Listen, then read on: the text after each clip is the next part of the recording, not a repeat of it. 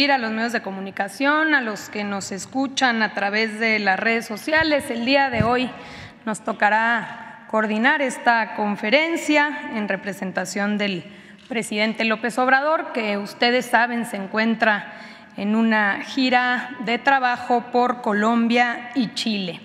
Vamos a tener eh, la sección de todos los lunes, quienes en los precios. Nos acompaña Ricardo Sheffield para eh, ese informe y también vamos a informar sobre los avances del tren Maya en el tramo 4. Nos acompaña el general Águila, eh, está también el antropólogo Diego Prieto, está la doctora Guadalupe Phillips, directora general de la empresa ICA, y también nos acompaña Andrés Núñez Jordán. Así que ellos se encargarán de dar esta, este informe sobre cómo vamos en los avances del tren Maya. Antes de darles eh, la palabra, informarles sobre esta gira exitosa que ha llevado nuestro presidente, tanto en Colombia como en Chile. Eh, inició desde el viernes, una vez que concluyó esta conferencia matutina. Eh, partió hacia Colombia. Ahí el viernes tuvo una reunión con el presidente Gustavo Petro y se abordaron em, distintos temas, sobre todo en política de drogas y migración. Se abordó la necesidad de hacer una alianza estratégica para configurar un gran acuerdo latinoamericano sobre política de drogas y también sobre política migratoria, con una nueva visión que permita atender a esta problemática a partir de cambiar los paradigmas y atender las causas. Después, el sábado 9 eh, de septiembre, hubo una ceremonia de clausura de la Conferencia Latinoamericana y del Caribe sobre drogas y perspectivas futuras y también se dio un mensaje conjunto entre ambos eh, mandatarios. El presidente López Obrador presentó ante 33 representantes de países de América Latina y del Caribe una iniciativa sobre el cambio de paradigma de las guerras contra las drogas, proponiendo de entrada usar inteligencia contra el narcotráfico y atender las causas eh, que generan eh, la violencia.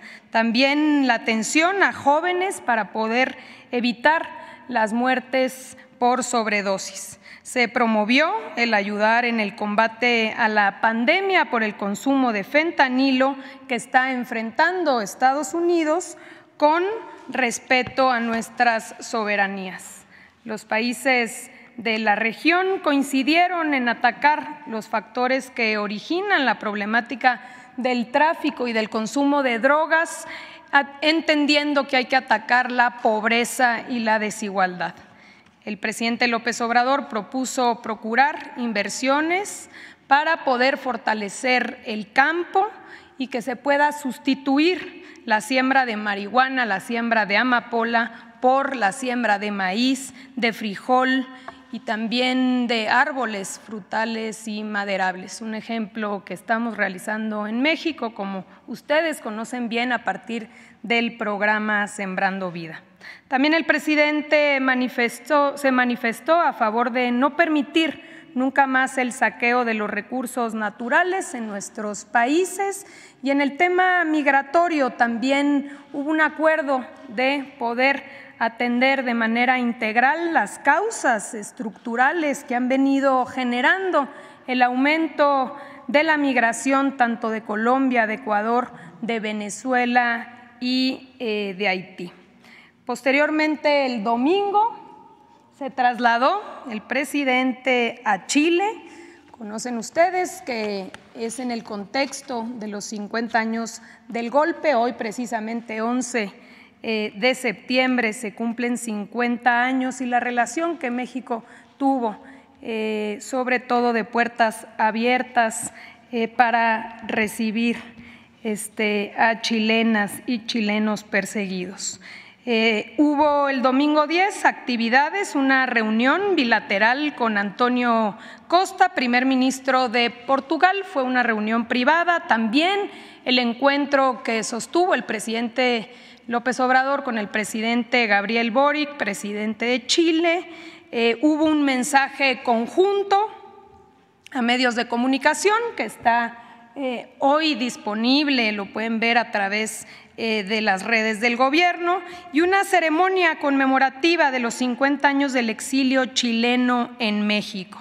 El presidente López Obrador impuso de manera póstuma la Orden Mexicana del Águila Azteca al presidente Salvador Allende en la persona de su hija Isabel Allende. Destacó el apoyo que México dio a los exiliados chilenos producto del golpe de Estado en 1973, así como la solidaridad de nuestro país con los perseguidos de la dictadura en América Latina. Gabriel Boric destacó el papel de México para proteger a miembros destacados del mundo académico, político, intelectual eh, que llegaron a nuestro país en este contexto, así como el impacto en los procesos de autocrítica, de renovación de la izquierda hasta el día de hoy. Ambos jefes de Estado develaron la placa conmemorativa sobre el exilio chileno en México, que será colocada en un muro exterior de la residencia oficial de México en Chile Isabel Allende recordó que gracias a las acciones de México se salvaron a más de 850 personas que llegaron a la embajada en busca de asilo. Afirmó que recibir la condecoración la conmovió profundamente y que lo hace a nombre de todas y todos quienes estuvieron en México y que su padre estaría profundamente orgulloso.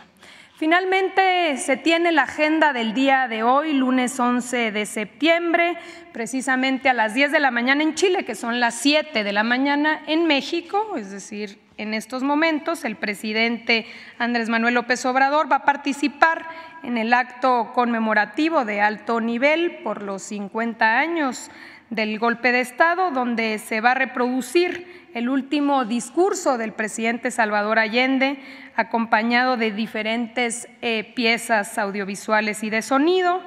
Después se tiene em, a las 11 horas, es decir, a las 8 de la mañana en México, se va a participar del acto conmemorativo ciudadano en la Plaza de la Constitución de Santiago, en el que habrá presentaciones artísticas, el presidente de Chile va a dar un discurso y se va a suscribir el compromiso de Santiago, que es una declaración en apoyo a la democracia. Recordar que la canciller Alicia Bárcena, así como también el secretario de Marina y eh, de la Defensa, acompañan al presidente, estarán arribando a nuestro país eh, en el transcurso de la noche.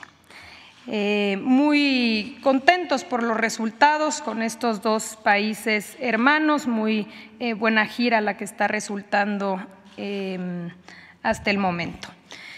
Ahora sí le pasaríamos la palabra a Ricardo Sheffield para que pueda darnos la sección de quién es quién en los precios. Adelante, por favor, Ricardo.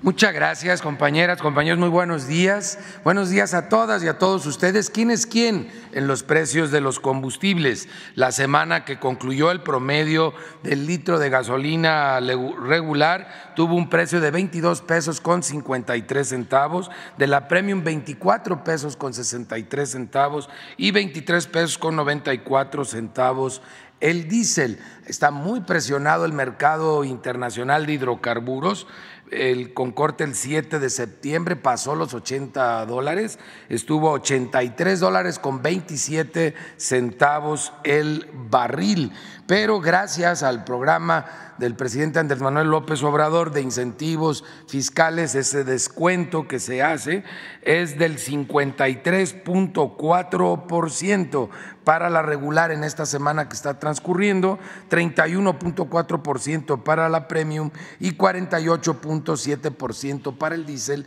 Y esto hace que, como vimos la semana pasada y antepasada y ya por varios meses, se mantenga estabilidad en los precios al consumidor.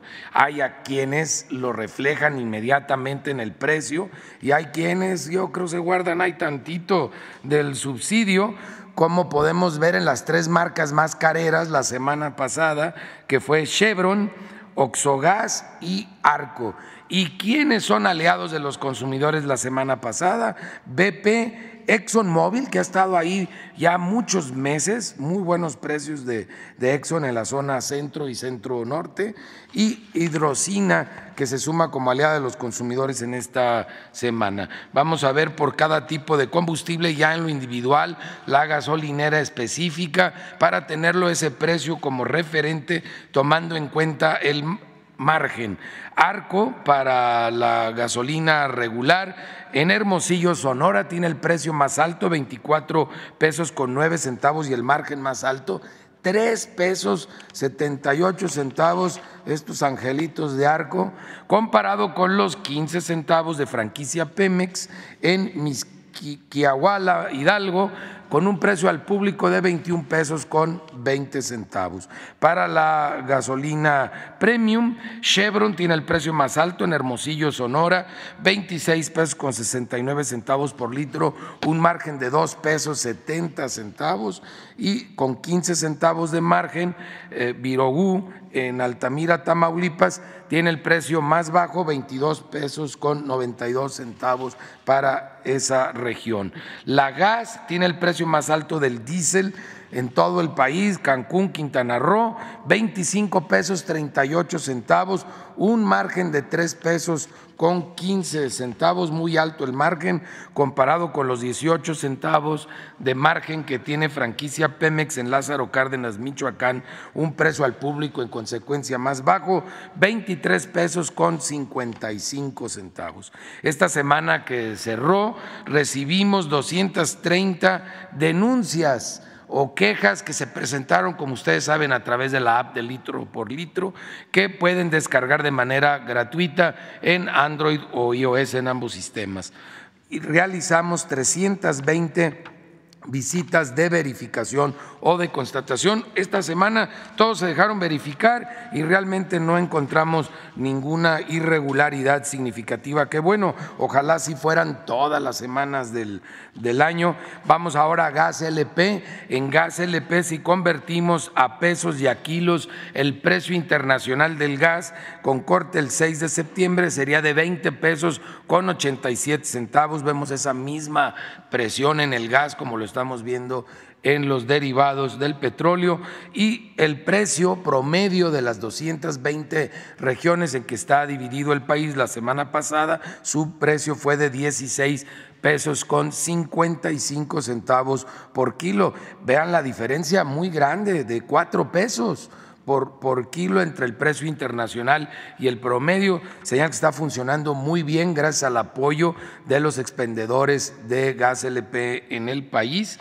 Y el mismo 6 de septiembre, si lo convertimos a litros y a pesos, el precio internacional fue de 11 pesos con 31 centavos, el promedio de las 220 regiones en el país de 8 pesos con 94 centavos.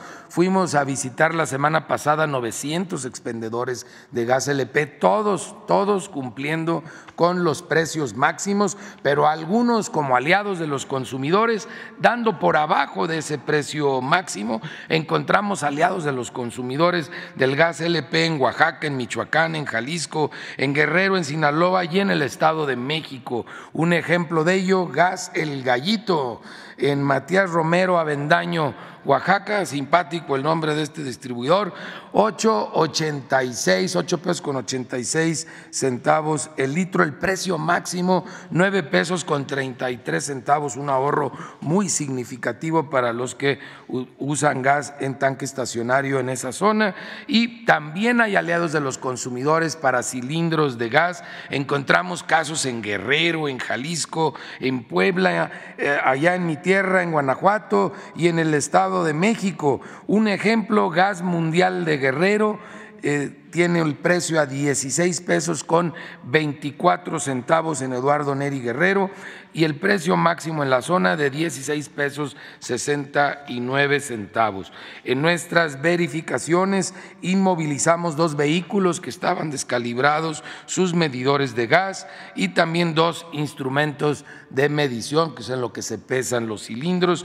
Encontramos ahora sí mucho cilindro en mal estado, 6.9% de los lotes revisados. Recuerden que ustedes no están obligados a recibir eh, cilindros en mal estado, más bien les aconsejo que lo revisen antes de recibirlo, que esté en buena condición la válvula y que no esté picada la base del cilindro de gas. Ya hay resultados del Índice Nacional de Precios al Consumidor para Bebidas y Alimentos y vemos que hay estabilidad otra vez en este indicador y por tanto, podemos ver ya reflejado una tendencia a la baja ya en el mercado, en los precios altos y bajos de los 24 productos que más consumen las familias mexicanas. Y que la semana pasada en la zona centro el precio más alto fue de Bodega Horrera en Cuautitlán, Estado de México, mil diez pesos con 40 centavos. Aún así pueden ver ustedes 17 pesos por abajo del precio más alto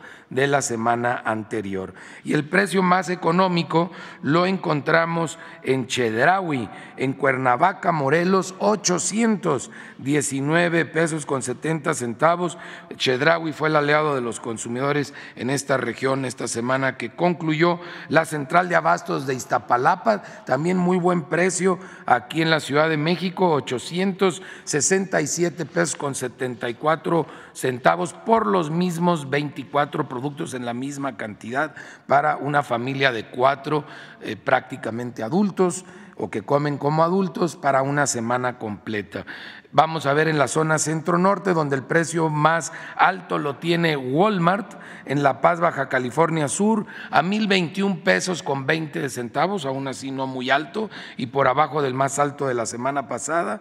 Y el precio más bajo lo tiene Soriana, que fueron en esta zona centro-norte los aliados de los consumidores, Soriana, en Culiacán, Sinaloa, 822 pesos con 80 centavos. En la zona norte el precio más alto de Walmart en Monterrey, Nuevo León, 1.010 pesos con 20 centavos y el más económico Soriana en Chihuahua, Chihuahua, 825 pesos con 80 centavos. Por último, en la zona sur-sureste, el precio más alto otra vez, estos amigos de la central de abastos en Mérida, Yucatán, 1.029 pesos con 80 centavos y el más económico de la zona sur sureste es de Soriana, en Boca del Río, Veracruz, 818 pesos con 20 centavos. Toca hablar de remesas en apoyo a esas heroínas y héroes que desde los Estados Unidos cada mes mandan en promedio 350 dólares a mamá o a esposa acá en México a esas paisanas y paisanos, les digo que enviaron eh, en el mes de julio cinco mil 5.651.5 millones de dólares. Esto representó 71.58% más que en el 2019, 60% más que en el 2020, 24.34% más que en el 2021 y 6.6% más que el año pasado. Ustedes lo pueden ver en esta gráfica transeccional cómo ha crecido significativamente la confianza de las paisanas y paisanos en lo que se realiza aquí en México y por eso les queremos aconsejar cómo les conviene enviar su dinero. Ustedes allá en Estados Unidos, paisana, paisano, determinan fijándose en dos factores, en dos temas, el tipo cambiario y si cobran o no comisión y cuánto cobran. Hay que combinar los dos para decidir cuál te conviene y el envío de efectivo, el que nos dio el mejor, el mejor resultado fue ULINK 5.967 pesos con 50 centavos por los 350 dólares porque no cobró comisión y tuvo un tipo cambiario pues regular 17 pesos con 5 centavos. La peor opción fue Zoom, que nos dio 5.795 pesos con 67 centavos. Esto porque su tipo cambiario más bajo, 16.75 pesos por dólar y cobran una comisión de 3.99. Pero vean cómo cada factor juega. Eh, en el segundo mejor fue Pagafón, eh, Smart Pay, cobró una comisión la más alta del mercado, 10 dólares, pero tuvo un tipo cambiario muy bueno 17 pesos con 42 centavos y ahí está la, la diferencia para que nos fijemos cómo juegan estos dos factores, tipo cambiario y la comisión que de preferencia, vámonos con el que no la cobre, es el caso a través de ULINK, que no cobra comisión, el mismo tipo cambiario para depósito en cuenta y nos da los 5.967 pesos con 50 centavos. Y en depósito a cuenta la peor opción fue Pangea Money Transfer, que nos dio 5.803 pesos con 26 centavos, más de 160 pesos de diferencia que les rinde más, porque Pangea Money Transfer cobró una comisión de 3 dólares 95 centavos y un muy mal tipo cambiario,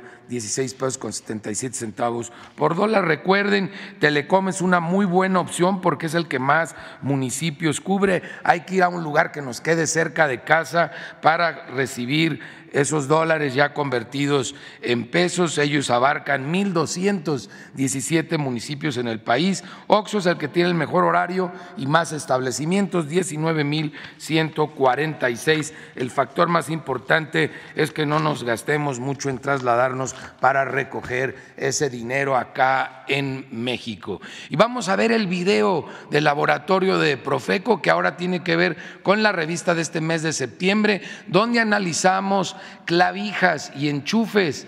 Hay que comprarlas de calidad y que cumplan. Ya hemos sacado varias del mercado la semana pasada para evitar accidentes en casa. Es muy peligroso usar una clavija o un enchufe que no tenga la calidad que exige la norma.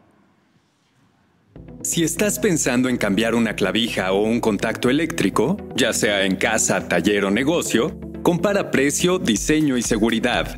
Para que no te jueguen chueco, la Profeco puso a prueba 15 contactos y 8 clavijas. Se comprobó que cumplieran los requisitos de información para el consumidor, se revisaron sus medidas y peso, y se verificó que con el uso frecuente no sufran daños. Con este equipo especial se midió su resistencia ante jalones o pisotones sin que las partes conductoras de electricidad queden expuestas, ya que eso representa riesgo de accidentes. El hallazgo más relevante fue que 10 productos de los 23 analizados no son seguros, ya sea porque al someterlos a prueba presentaron reblandecimientos, sus conexiones se aflojaron o porque la clavija no se retiene. Debes saber que la garantía en estos productos es obligatoria y sin embargo, cuatro productos no la ofrecen. Las mismas clavijas tampoco indican el país de origen. Lo más caro no siempre es lo mejor. Por ejemplo, este contacto de la marca Schneider es seguro y cuesta 56 pesos. En cambio, este modelo de la marca Viticino no es seguro y tiene precio más alto. Estas dos clavijas son seguras y de calidad similar, pero su precio es diferente. Como resultado de este estudio de calidad, la Profeco emprendió acciones de verificación con el objetivo de que los fabricantes corrijan las irregularidades en sus productos, cumplan la normativa y ofrezcan solo productos seguros. Consume informado y seguro. Procuraduría Federal del Consumidor. Recuerden cualquier duda o queja, llámenos al teléfono del consumidor 55 55 68 87 22. Gracias.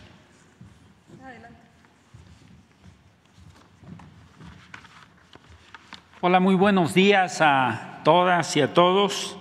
En realidad es un gran honor estar en esta conferencia para informarles a ustedes que en cumplimiento a, la, a lo señalado en el decreto emitido por el licenciado Andrés Manuel López Obrador el 31 de agosto del presente año, a partir del primero de septiembre, el proyecto Tren Maya está siendo transferido por el Fondo Nacional de Fomento al Turismo a la Secretaría de la Defensa Nacional, en particular a la empresa Tren Maya, Sociedad Anónima de Capital Variable. En consecuencia, junto con otras dependencias y consorcios involucrados, será la propia Secretaría quien dará continuidad a la presentación de los avances del proyecto Tren Maya en esta conferencia matutina. Corresponde el día de hoy En la siguiente, por favor, informar sobre los avances en el tramo 4, que comprende una longitud de 239 kilómetros de la estación Izamala a la estación Cancún Aeropuerto, pasando por nueve municipios de los estados de Yucatán y Quintana Roo. Este tramo contará con cinco estaciones, Chichen Itzá, Valladolid, Nuevo Escán, Leona Vicario y Cancún Aeropuerto. En la estación Valladolid se construye una base de mantenimiento para el, para el, mantenimiento propiamente dicho de la vía y en la estación Cancún Aeropuerto se edifica un taller y una cochera en donde se están haciendo precisamente las pruebas para el tren, el primer tren que ya vieron ustedes circular en las vías el pasado 1 y 2 de septiembre. Dentro de este tramo, también en la siguiente, por favor, se intervienen los sitios de Chichen Itzá y Ekbalam a través del programa de mejoramiento de las zonas arqueológicas y en los mismos también se construyen centros de atención a visitantes. Muy, muy cerca de Chichen Itzá también la Secretaría de la Defensa Nacional se encuentra construyendo un hotel de la marca Tren Maya. En general, el avance del tramo 4 en la siguiente, ahí está bien, por favor, registra un avance de 430 kilómetros de vía concluidos de los 478 que se requieren, es decir, los 239 kilómetros de vía doble. Es importante señalar que esta vía es, como les dije anteriormente, la que se utilizó para la, la primera prueba del tren de cuatro coches para 230 pasajeros que circuló el pasado 2 de septiembre de 2023. Asimismo, ya tenemos en operación 32 pasos vehiculares y puentes de los 35 que están proyectados, tres distribuidores viales, 85 pasos inferiores y de fauna de los 92 que se requieren en este tramo. También contamos ya prácticamente con la conclusión de la autopista Mérida-Cancún de 194 kilómetros que estaba en proceso de modernización. Por lo que respecta a la infraestructura de electrificación para la tracción de los trenes, ya contamos con 6.078 postes colocados de los 9.000 que se requieren para el sistema de catenaria, que es el sistema de tracción del tren. Este tramo también contempla la construcción, y esto es muy importante, de un patio de operaciones de carga en Valladolid, Yucatán, y de una terminal multimodal también de, transporte de carga en Cancún, Quintana Roo. Esto nos permitirá transportar carga desde el puerto de Progreso hasta la Riviera, Maya. En suma, estas obras han generado más de 62 mil empleos en, en el tramo 4. Sin duda alguna, este tramo, a través del tren Maya, potencializará el turismo a su paso por los pueblos mágicos de Izamal y de Valladolid, a través de sus estaciones y desde ahí hacia Espita y Tizimín, conectando con las zonas arqueológicas de Chichen Itzá y Ekbalam, así como lugares emblemáticos como Río Lagartos, Las Coloradas y El Cuyo, y desde Estación Nuevo Escán podemos acceder a Chiquilá y a la isla de Holbox para concluir el trayecto precisamente en la estación Cancún Aeropuerto, que se convierte o que es de hecho la puerta de entrada del mundo maya hacia la civilización maya. Seguimos trabajando y avanzamos para la inauguración en diciembre de 2023 y a continuación me voy a permitir pasarles un, video muy breve de un minuto y medio acerca del avance. Tren Maya, reporte integral tramo 4, 11 de septiembre de 2023. El tramo 4 del tren Maya avanza en sus 239 kilómetros de vía doble electrificada de Izamal, Yucatán a Cancún, Quintana Roo. Estación Chichen Itza.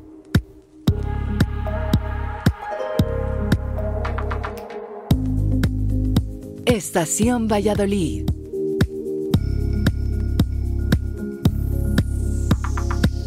Estación Nuevo Ixcán.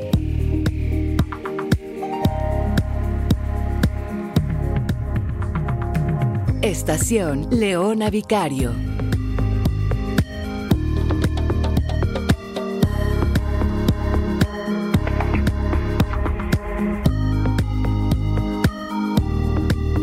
Estación Cancún Aeropuerto.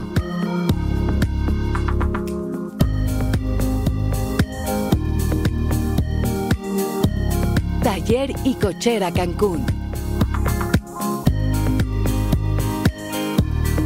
Instalación de catenarias.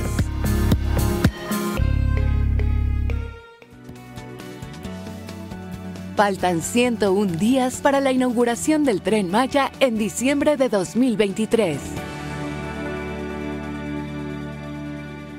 Es cuanto, secretaria. Muy buenos días a todos, con permiso.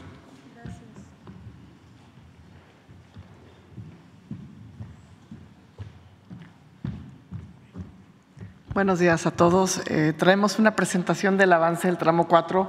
Eh, la siguiente, por favor. Eh, al día de hoy el tramo 4 tiene un avance general de 97%. Eh, la gira de, del primero de septiembre que hizo el señor presidente de, de trabajo en el tren Maya, el tren recorrió la vía del lado selva. Ahorita estamos en proceso de concluir el lado autopista, que prácticamente lo que falta es, ya está colocado los durmientes, los rieles están soldados, estamos colocando los rieles sobre el durmiente y la primera capa de balasto, eh, la primera capa de balasto de la vía. ¿Qué sigue? En tanto el lado selva como el lado autopista estamos haciendo ya en el lado selva la, la nivelación en segundo en segundo nivel y, este, y el lado autopista pues estará concluyendo próxima, en las próximas semanas. Eh, la autopista, como, como ya mencionó el general, está terminada y estamos eh, trabajando en la edificación de las estaciones. La siguiente, por favor. Este, las estaciones tienen un avance general de 76%, Valladolid es la más avanzada eh, y ya se ve ahí que ya están colocando este, algunos eh, acabados, están ya prácticamente edificadas. Todas, Cancún es la, la, la, estación más grande y tiene una techumbre muy importante que ya verán próximamente y estamos ahorita en el proceso de colocación de esa techumbre. Eh, traemos un video muy pequeño este, para, para que vean eh, ahora sí que en dónde empezamos y dónde estamos hoy. Eh, como saben, el, el, tramo 4 se construyó sobre la autopista El Mayab, que era ya una autopista impactada, y, y, realmente se ha transformado la zona, este, el tramo 4 pasa por nueve municipios y hay una transformación muy importante, no solo de la colocación del tren, sino toda la vialidad, y ahorita lo mostramos en el video.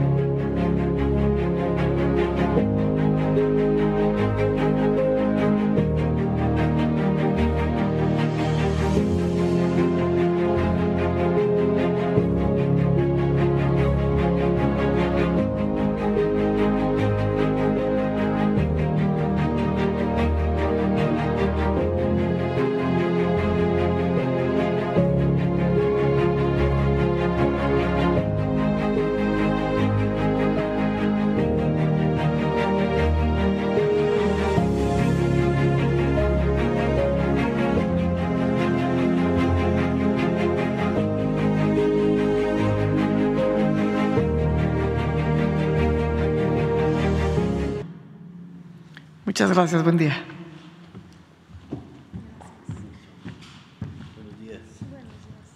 Muy buenos días, secretaria, compañeras y compañeros de este gran equipo ocupado de desarrollar el proyecto integral Tren Maya, amigas, amigos de los medios.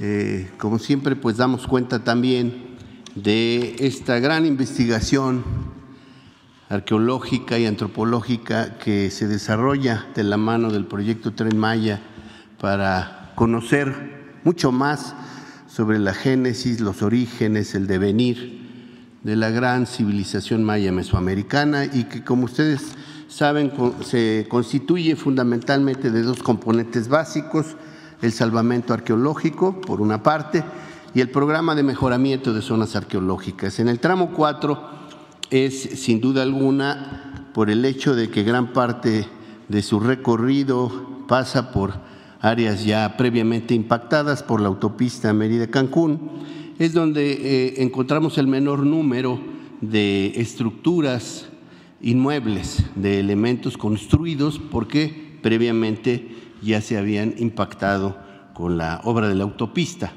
No obstante, pudimos recuperar información y materiales correspondientes a 4.228 bienes inmuebles de diverso carácter, sobre todo, por supuesto, en las ramales que se desvían o que se distancian de la autopista para acceder a la estación Izamal y para acceder a través de Leona Vicario a la estación Aeropuerto Cancún. Recuperamos 570 bienes muebles relativamente íntegros y una buena cantidad de material cerámico consistente en 42.617 fragmentos de cerámica que están siendo analizados para que formen parte de eh, la información que nos eh, permita constatar hipótesis y desarrollar interpretaciones nuevas sobre el mundo maya. 16 enterramientos humanos y 145 rasgos naturales asociados al paisaje, pero además desarrollamos intensas investigaciones y tareas de conservación y mejoramiento en dos zonas arqueológicas, Chichen Itza, Patrimonio de la Humanidad, y Ekbalam, una de las ciudades mayas que acusa eh, una arquitectura de enorme belleza y, y de gran atractivo. Adelante. En el caso de Chichen Itza, ya se informó la semana pasada que en las tareas de investigación y conservación, que ya van en un 86%, hemos podido ya concluir las tareas para que el área de Chichen Viejo, conocida también como el conjunto de la serie inicial, pueda ser visitada. Solo falta terminar de habilitar el camino, pero ya la zona está plenamente eh, dispuesta para que el público la visite, la señalética está al 100% y la infraestructura ya lleva un 55% de avance. La que sigue, por favor, que considera por primera vez la constitución del Gran Museo Arqueológico de Chichen Itza, que ya va en un 35%. En el recorrido que hicimos con el señor presidente eh, los días 1 y 2 de septiembre pudimos este, presentar precisamente en el espacio que será el Museo Arqueológico de Chichen Itza una exhibición de más de 50 piezas relevantes que fueron recuperadas en las tareas de salvamento arqueológico solo como una exhibición temporal. La que sigue. Eh, también en el centro de atención a visitantes llevamos un 30% de avance y lo más importante es que estamos platicando con los grupos de artesanos, de comerciantes, de guías de turistas para que podamos en esta área ordenar sus espacios comerciales y que ellos puedan tener ingresos que mejoren su condición familiar, eh, considerando que el trabajo en nuestras zonas arqueológicas sobre todo tiene que beneficiar a las comunidades en el entorno. La que sigue. Eh, hablaríamos ahora de Ekbalam, esta interesante ciudad maya antigua, en donde llevamos un 87% de avance en las acciones de investigación y conservación. La señalética va en un 33% y la infraestructura en un 9%. La que sigue eh, em, refiere a que el centro de atención a visitantes lleva un 8% de avance pero esperamos poder trabajar ya con mayor intensidad en los próximos meses. Y como siempre presamos algún hallazgo interesante ahora vinculado con el promesa en Ekbalam, les queremos presentar estas tapas de bóveda que hemos podido recuperar. En la bóveda maya están las dovelas y siempre hay una tapa horizontal en donde muy frecuentemente se encuentra pintura mural, como es el caso de esta figura de serpiente que hemos recuperado y que estamos eh, trabajando en su conservación, felicitando siempre a las compañeras y compañeros restauradores que se aplican en la tarea de recuperar estos elementos del arte maya de nuestros antepasados. Gracias.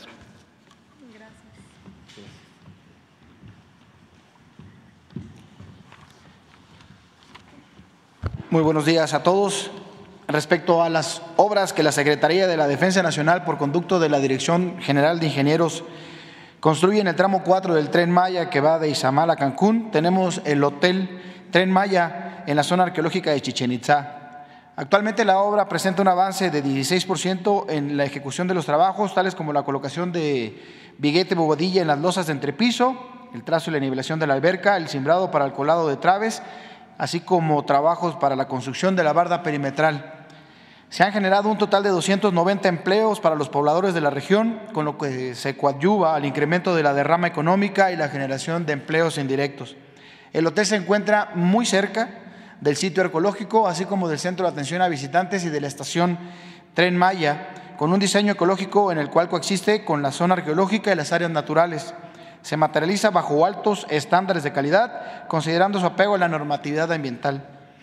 Asimismo, se materializan actividades de reforestación mediante la siembra de 2.000 árboles, más de los ya existentes, coadyuvando con el enriquecimiento natural del área y trabajos de salvamento de flora y fauna. Asimismo, se materializa en la ciudad de Cancún la construcción del edificio corporativo de zona para la empresa Tren Maya, que es uno de los cuatro edificios que tendrá el control operativo y administrativo para el correcto funcionamiento del Tren Maya. A la fecha la, obra presenta un avance de 34% y se ejecutan trabajos en el armado y el simbrado de las traves del edificio técnico operativo, trabajos de albañilería, así como de redes. Ha proporcionado empleo a 270 trabajadores de la zona, apoyando el desarrollo de la economía en la región. Se construye de acuerdo a la normativa vigente en materia ambiental, buscando reducir al mínimo el impacto ambiental y preservar el ecosistema existente. Asimismo, se reforestará el área con más de 250 árboles de la región por hectárea. ¿Cuántos? Muchísimas, muchísimas gracias. Pues ahí está el reporte, el tren Maya avanza eh, de manera significativa, así que pues reconocemos obviamente a todos los que lideran este proyecto, pero a todos los miles de mujeres y hombres que participan eh, de estas acciones, tanto restauradores como eh, todos em, los de la industria de la construcción que están acelerando el paso para poder estar listos en diciembre, inaugurar eh, esta extraordinaria obra. Aprovecho también para mencionar desde esta tribuna nuestras condolencias, nuestra solidaridad con el pueblo de Marruecos. En Marruecos el viernes em, ya tarde hubo, eh, se registró un fuerte sismo en la zona rural de Marruecos. Hasta el momento no hay reporte de personas mexicanas afectadas, pero desde acá mandamos nuestra solidaridad con eh, el pueblo de Marruecos. Eh, pasamos, si les parece bien, a algunas preguntas. Aquí iniciamos adelante con la compañera. Buenos días, mi nombre es Yujel Carolina de códigolibre.mx. Secretaria, buenos días. ¿Cómo será el procedimiento para la definición de candidata o candidato para la jefatura de gobierno? ¿Cuál es su opinión? ¿En qué momento estamos hablando? Y si serán las mismas encuestadoras que para la corcholata. También cuál es su opinión de que la única mujer inscrita es la alcaldesa Clara Brugada y si el gobernador de Morelos estaría con las mismas leyes para participar en el proceso. Todo esto con la jefatura de gobierno. Gracias. Pues como sabemos, esa decisión es una decisión interna del partido, habrán de eh, decidirlo, me imagino que eh, en los próximos días, cuál será el procedimiento no solamente para el caso de la Ciudad de México, sino para todos los estados. Lo mismo eh, deberá suceder en las otras fuerzas políticas. Sabemos que hace unos días hubo este cambio del bastón de mando, la entrega del bastón de mando por parte del presidente López Obrador a Claudia Sheinbaum, así que pues con su liderazgo ella habrá de tomar esas determinaciones junto con eh, los otros miembros del partido del comité ejecutivo. Es una decisión interna en la que no vamos a intervenir. Su, eh, su opinión con Clara Brugada, también la única. Y otra pregunta, eh, secretaria, si el canciller decide romper con Morena, ¿no hay riesgo de que el movimiento se fracture en la obtención para el 2024? Y tercero, usted exhortó hace unos días, muy importante, a todas las fuerzas políticas a seguir trabajando de manera coordinada con el tema de seguridad. ¿Qué se ha dicho hasta el momento? ¿Qué nos puede decir con respecto al tema de seguridad? Sí, bueno, pues eh, nos da mucho gusto que cada vez hay más participación pues, de mujeres en toda la vida pública, tanto en el caso de la ciudad como de todo el país. Eso eh, está de manifiesto y por supuesto que es un avance fundamental para la democracia.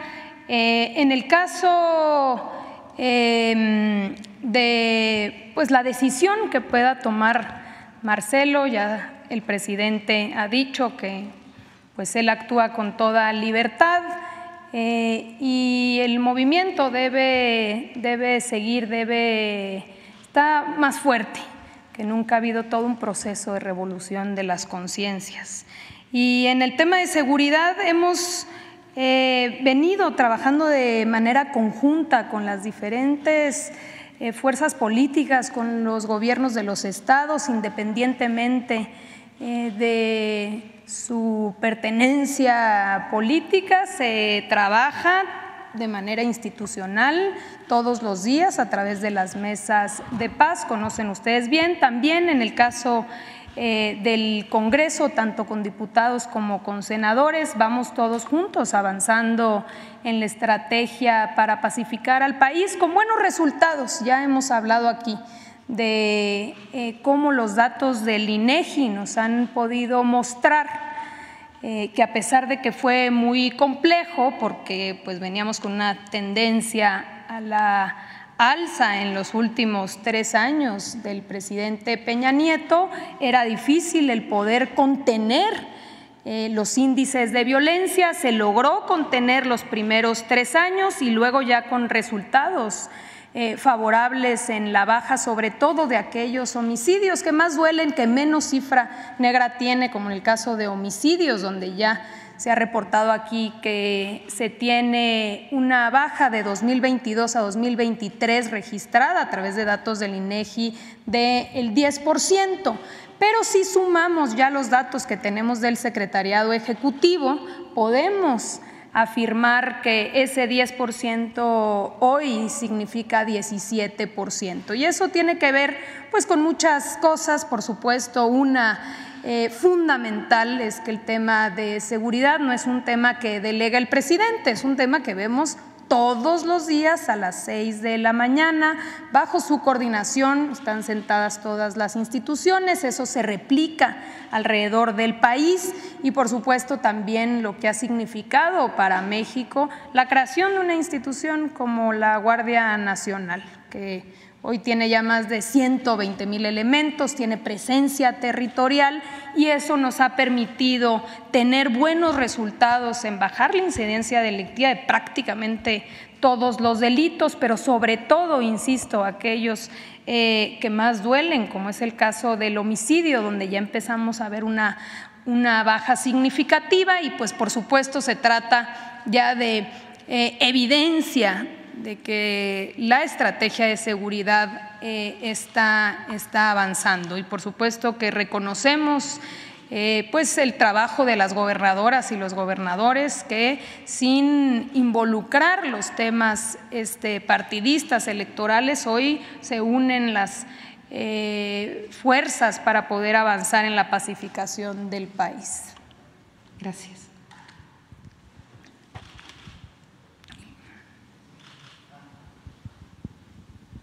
¿Qué tal, secretaria? ¿Cómo está? Carlos Guzmán de Cuatro Media Telecomunicaciones, ABA Noticias Veracruz. Eh, preguntarle tres cuestiones. La primera, eh, aprovechando que usted eh, tuvo la reunión de seguridad del día de hoy, ayer por la noche se mencionaba una agresión a las madres rastreadoras o buscadoras de Sonora. hubo confusión en alguna medida en redes sociales. Ya muy noche, madrugada, salió la mesa de seguridad a mencionar de que no había habido ninguna agresión. ¿Qué nos puede informar de inicio de esto, secretaria? Sí, como em, bien lo señala, se informó hoy por la mañana, en efecto eh, no se reporta esas agresiones, hubieron algunos eh, tiros hacia arriba, pero no una agresión, este, em, perdón.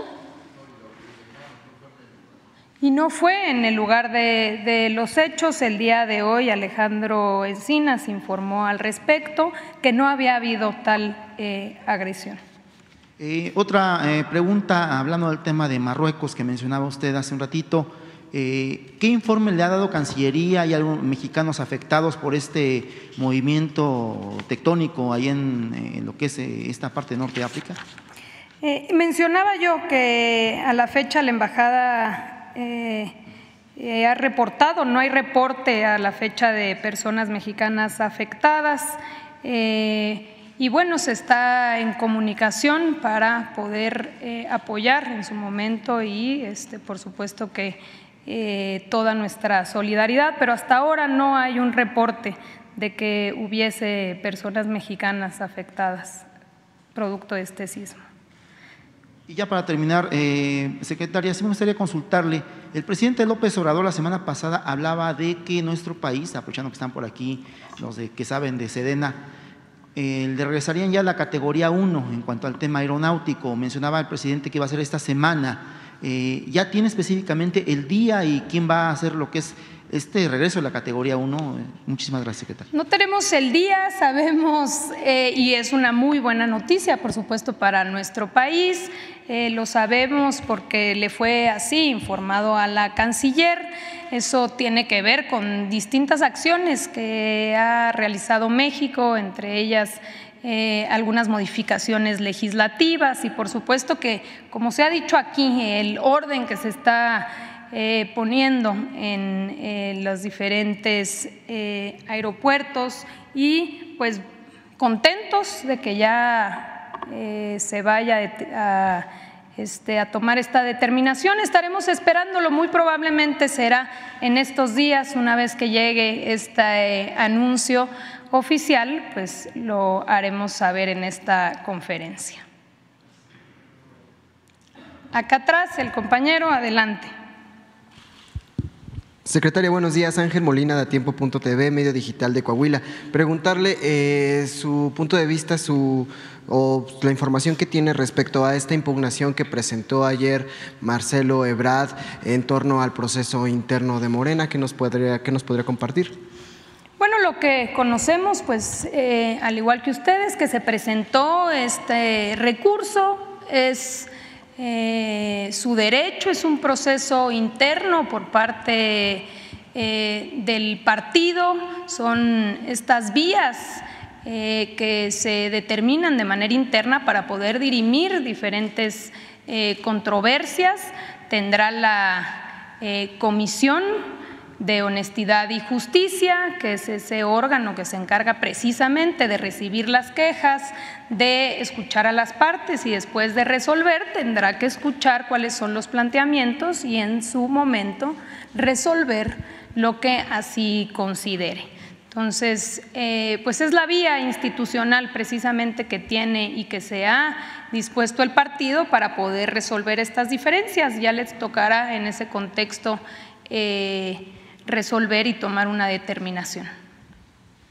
Eh, en este sentido, ¿usted eh, considera que este proceso fue completamente transparente, que fue honesto, que fue eh, completamente legal? Justo ayer se hablaba de esto, las, las, este, las autoridades de Morena decían que fue un, proceso completamente transparente, que no hay necesidad de, de reponerlo. ¿no? ¿Usted coincide con esto? Bueno, aquí ya se ha dicho por parte del presidente, fue eh, pues un proceso inédito, un proceso democrático, un proceso en donde eh, la base tuvo que ver con que fuera el pueblo de México el que determinara. Es romper con el dedazo, con el autoritarismo, es un proceso acordado por los participantes, eh, propuesto en su momento por el propio presidente López Obrador y los resultados pues son de dominio público, se han conocido, se conoció durante todo el proceso, el levantamiento de las diferentes encuestas, cuáles fueron esos resultados, aquí el presidente incluso mencionaba eh, lo que significa pues que estas encuestas hayan sido no solamente coincidentes unas con otras, sino que también con una diferencia importante eh, sobre em, eh, la ganadora. Y bueno, pues eso se conoce bien. Sabemos que puede, eh, pudo haber algún tipo de incidencias que en su momento se estarán presentando, como aquí ya se dijo, pero conocimos todos de este proceso, se ha venido dando cuenta eh, de manera pública, abierta, ayer en el contexto del Consejo Nacional de Morena y pues eh, finalmente un, un ejemplo de, cómo pueden darse estos procesos en adelante, precisamente garantizando que sea la gente la que decida eh, quién puede participar o quién debe participar representando eh, las diferentes fuerzas políticas, en este caso al movimiento. Y por último, eh, ayer la doctora Claudia Sheinbaum, como coordinadora de la defensa de la Cuarta Transformación, ya obteniendo este nombramiento de manera, digámoslo así, formal, pues hablaba ah, de que el próximo 17 de septiembre pues comenzará una especie de gira por toda la República, esto pues para encontrarse con los comités por todo el país. En este sentido, ¿se sumaría usted? ¿Estaría participando en estos encuentros? No, por supuesto que no. A nosotros nos toca acompañar al presidente López Obrador en esta titánica tarea de consolidar la cuarta transformación. Aquí mujeres y hombres que habremos de acompañarlo hasta el último día de su gobierno. Nos vamos a dedicar de tiempo completo, 24/7, a sacar todos estos eh, proyectos. Tenemos eh, que ir concluyendo. Aquí se daba cuenta el tren Maya, el Istmo, eh, y hay diferentes obras de infraestructura. Ustedes saben que hay un compromiso, como no se hacía en el pasado, de concluir todo lo iniciado. Entonces, pues estaremos... Eh, más bien poniendo toda nuestra energía, nuestra atención en esa consolidación de los proyectos. También está el caso de IMSS Bienestar como parte de los proyectos que hay que consolidar en este último año. Entonces ya es importante que en este eh, pase del bastón de mando, pues ya hay coordinadora que hará lo propio en, el, en ese terreno, pero nosotros estaremos aquí acompañando al presidente eh, concluyendo todas estas tareas que van a traer bienestar, desarrollo, pues por ejemplo lo que veíamos hoy en estas regiones históricamente olvidadas, como es el sureste del país. Así que pues más bien nos verán por aquí eh, dando cuenta de todos los avances. Adelante, por favor. Gracias, secretaria. Buenos días. Primero, preguntarle eh, sobre el paquete económico, la propuesta de paquete económico que se entregó hace unos cuantos días. Se publica el día de hoy que eh, prevé un déficit de 4.9%, el más alto en, en, muchos años, desde 1989, y según especialistas esto pues provocaría un mayor endeudamiento. ¿Qué nos puede decir sobre este paquete económico y sobre la posibilidad de que efectivamente haya mayor endeudamiento por parte del gobierno, secretaria? Eh, es un eh, proyecto presentado, por cierto, informamos, el viernes fue presentado por el secretario eh, de Hacienda em, al Congreso de la Unión, a la Cámara de Diputados. Un, paquete que va dirigido principalmente en poder tener los recursos necesarios para ir concluyendo todas estas obras y por supuesto también Em, para reforzar los programas del bienestar, en el caso específico de adultos mayores, donde se tiene un incremento y por supuesto sostener todos los eh, programas de bienestar que hoy ya son derechos, estamos hablando eh, no solamente del programa adultos mayores, sino el de becas para estudiantes, jóvenes Construyendo el Futuro, Sembrando Vida, el programa para personas con discapacidad, eh, entre, entre otros. También el paquete económico está proyectando destinar los recursos suficientes eh, para las obras hidráulicas que aquí se han presentado ya por parte de Conagua. Se habla poco de esto, pero la importancia que tiene para efectos del acceso al derecho humano, que es el agua, con las problemáticas que se han venido teniendo en varias entidades eh, del país. También este proyecto incluye pues, los montos necesarios para concluir precisamente con el proyecto del Tren Maya, vías de comunicaciones y transportes para el Istmo de Tehuantepec, para el tren interurbano México-Toluca, el tren suburbano al aeropuerto este, Felipe Ángeles, eh, se destina también para la conclusión de los proyectos de cultura en el bosque de Chapultepec eh, entonces vemos cómo se ha venido manteniendo una ruta eh, responsable de finanzas sanas. Sabemos aquí, lo hemos dicho en varias ocasiones, que todo esto se ha logrado más bien por una política que tiene dos pilares, que es cero corrupción y acabar con los privilegios. Estos dos pilares es lo que ha permitido que haya fondos suficientes, como en el proyecto que se presenta ahora, pues precisamente no solo para impulsar el desarrollo, sino para poder concluir dentro de la administración del presidente con todos estos proyectos que son infraestructura pública. ¿Qué pasaba antes? Pues que muchos de estos en realidad se trataba de concesiones y de inversiones eh, privadas o público-privadas. Estamos hablando de inversión pública em, y eh, ello eh, pues sin endeudar al país, sino bajo el criterio de estos dos eh, rubros que alcanzan los fondos suficientes para poder impulsar el desarrollo y poder estar en condiciones de asegurar la conclusión de las diferentes obras y proyectos de infraestructura. ¿Qué nos puede decir y si considera que es adecuado que este déficit sea tan alto de 4.9, la diferencia entre gasto y el ingreso? ¿Lo consideran ustedes eh, positivo, secretario?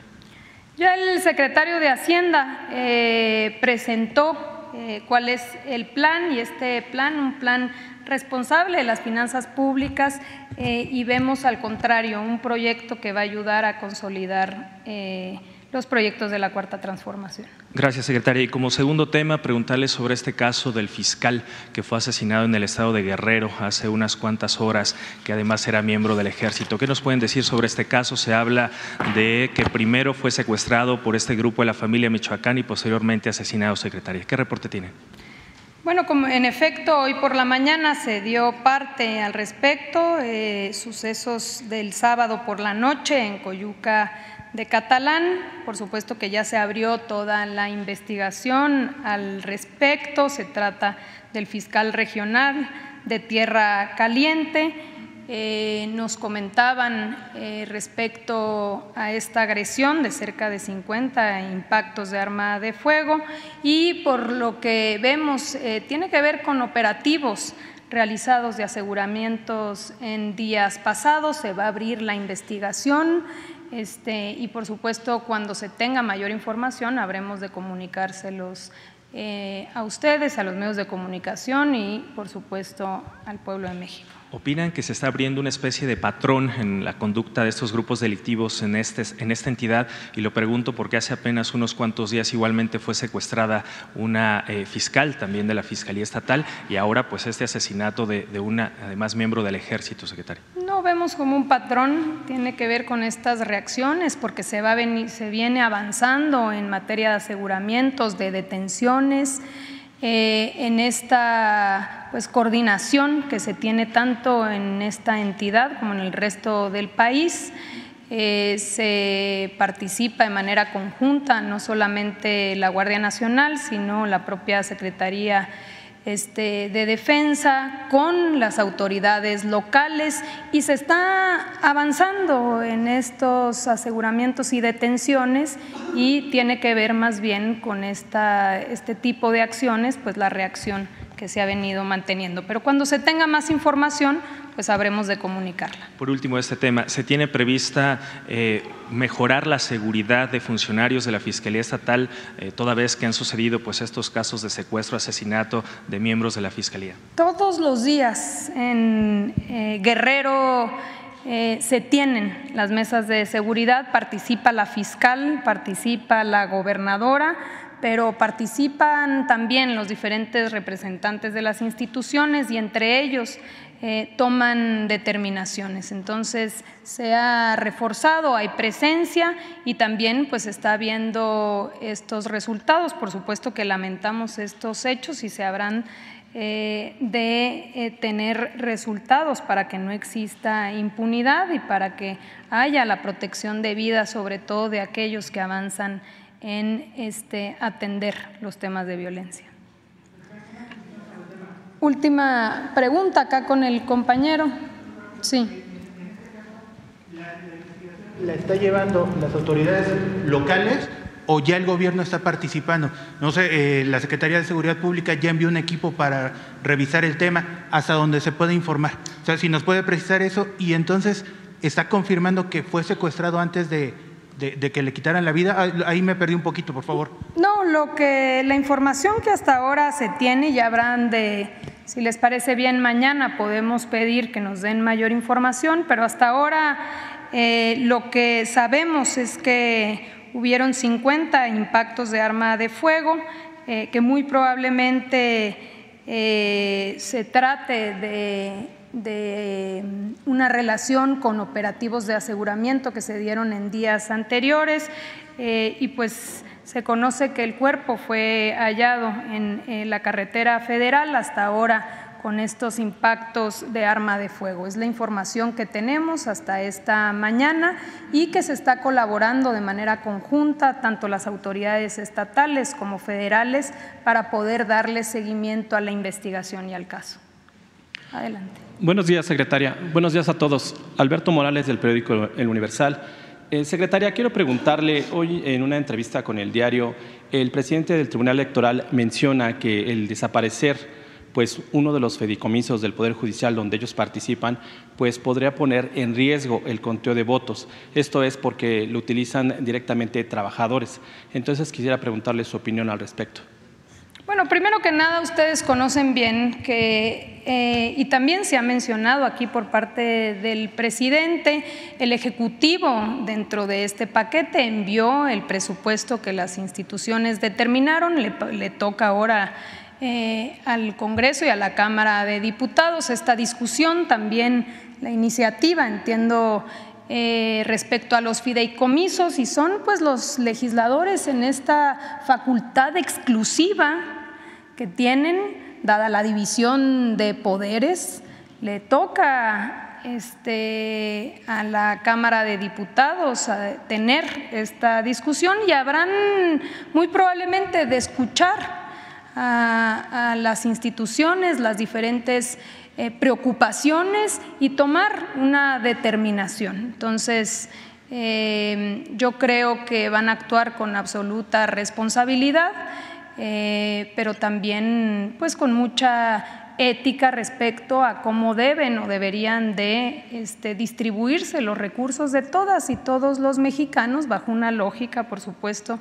este, eh, pues de gasto racional, dado que se trata del recurso que se utiliza tanto para los programas sociales como para los proyectos de infraestructura. Entonces es un tema exclusivo del Congreso, se darán las discusiones, eh, tendremos, eh, pues seguramente en las próximas eh, semanas estaremos viendo este, este, este, estarán viendo este asunto en el Congreso para estar concluyendo a mediados de noviembre. Secretaría, déjeme insistirle, ¿usted ve ese riesgo? Ellos hablan que se trata de un fondo precautorio para el recuento de votos.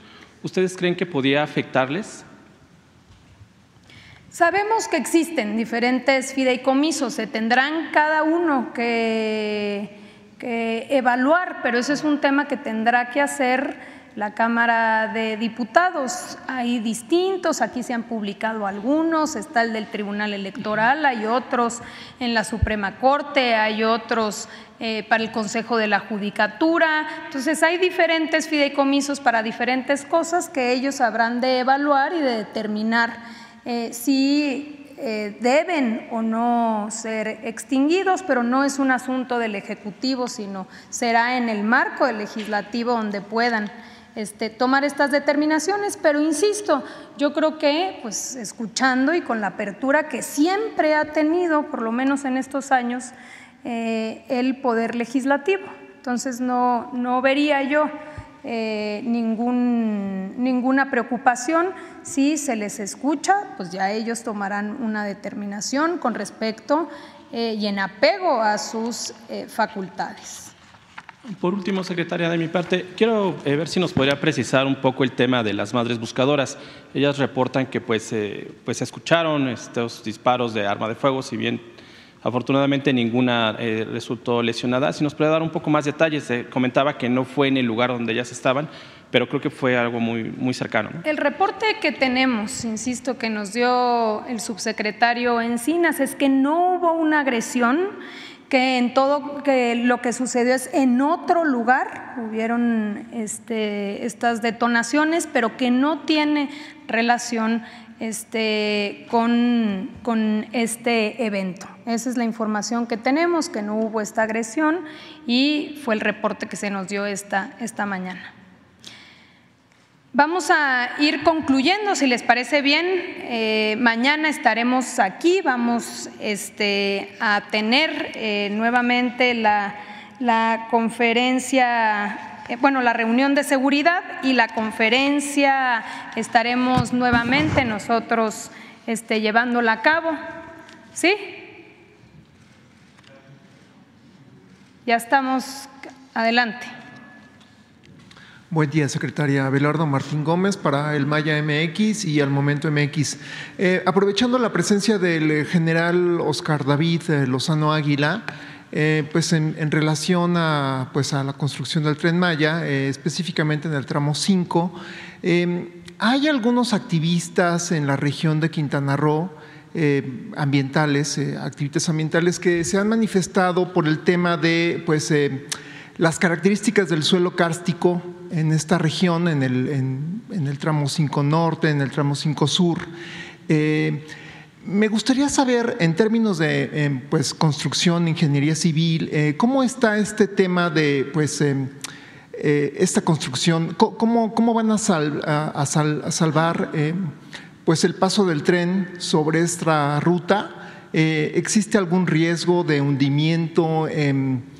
Eh, ¿qué, precauciones están tomando con respecto pues, a, la, construcción y a la ingeniería de, esto, de este paso del tren eh, general? Si nos pudiera eh, orientar. Hola, muy buenos días. Muchas gracias por tu pregunta. La Secretaría de la Defensa Nacional participa en la construcción precisamente del tramo 5 Norte y tres consorcios participan en la construcción del tramo 5 Sur, como todos ustedes saben. Es, una, es un tema que se ha desarrollado, el proyecto ejecutivo para la construcción lo han desarrollado eh, la empresa CENER a través por instancia de Fonatur. Creo yo que se han tomado medidas, el proceso constructivo a detalle no pudiera explicártelo aquí, lo que sí puedo garantizarte es que se está tomando todas las medidas para no afectar los mantos acuíferos, no afectar precisamente los ríos subterráneos de toda la región. Efectivamente, el cambio de trazo fue una de las razones por las cuales se modificó el proyecto. Actualmente puedo decirte que eh, tengas la certeza de que se están tomando estas medidas. Eh, eh, un ejemplo eh, y eh, recordando lo que señalaban los ingenieros militares y también aquí está ICA que también participa en esa parte constructiva. Cada una de las columnas, cada uno de los pilotes que se están colocando en todo este tramo están siendo estudiados, es decir, antes de inclusive eh, perforar, se hace el estudio de manera individualizada, se verifica cuáles son las condiciones y luego entonces ya se toma la determinación de cuál va a ser el tipo de columna que van a instalar para ir soportando toda esa capacidad, esa resistencia que debe de tener eh, eh, el soporte de la vía. Eh, en, en, lo personal, puedo manifestarles a ustedes de que la etapa constructiva se está haciendo con mucho cuidado creo que se está cumpliendo. Hay, superficies que van completamente en viaducto elevado precisamente para no afectar esas áreas. Otras son terraplenes y algunos van terraplenes con una cubierta de concreto que se está construyendo encima, dependiendo del tamaño de las oquedades que se van encontrando. Eh, Gracias, general. Como usted lo decía, eh, pues ahora no trae eh, la gráfica, el video, las eh, especificaciones del proceso constructivo. En algún momento durante sus presentaciones nos podrá mostrar cómo, cómo, van a ser salvadas estas, este proceso constructivo y precisamente pues considerando las oquedades, las cavernas, los ríos subterráneos, existe pues todo un un tema que se llama el Gran Acuífero Maya, la, Garra de Jaguar, eh, son, son, ríos subterráneos. Entonces, si en algún momento nos pudiera eh, eh, a futuro pues ilustrar sobre el proceso constructivo. Seguramente que sí va a ser posible hacer eso. En la próxima sesión, cuando se trate el tramo 5, estará el señor general Gustavo Ricardo Vallejo Suárez. Él es el responsable de la construcción del tramo 5 norte y pudiéramos de alguna manera abundar para que ustedes supieran cuál es ese proceso constructivo a detalle. Él como ingeniero constructor puede explicarles, yo creo que con mucha precisión, cuáles son las medidas que se han tomado desde el desarrollo del proyecto hasta la ejecución de la obra, para que tengan ustedes la seguridad de que se están protegiendo los mantos acuíferos. Muchísimas gracias. Gracias. Muchísimas gracias eh, al general y bueno, pues entonces nos eh, despedimos, no sin antes agradecer a los medios de comunicación, a los que nos escuchan a través de las eh, redes sociales. Estaremos pendientes, como decíamos, de las actividades que realice el eh, presidente López Obrador hoy en Chile, este 11 de septiembre, 50 años del golpe en Chile, eh, así que estaremos muy pendientes. Eh, muchísimas gracias a todas, a todos, que tengamos muy buen inicio de semana. Regresa hoy por la noche, sí, en el transcurso de la noche, parece que ya tarde. Así que estaremos aquí con ustedes el día de mañana. Tenemos eh, el pulso de la salud. Estaré yo eh, a cargo de la conferencia y también eh, de la reunión de seguridad. Muchísimas gracias a todas y a todos. Buen inicio de semana.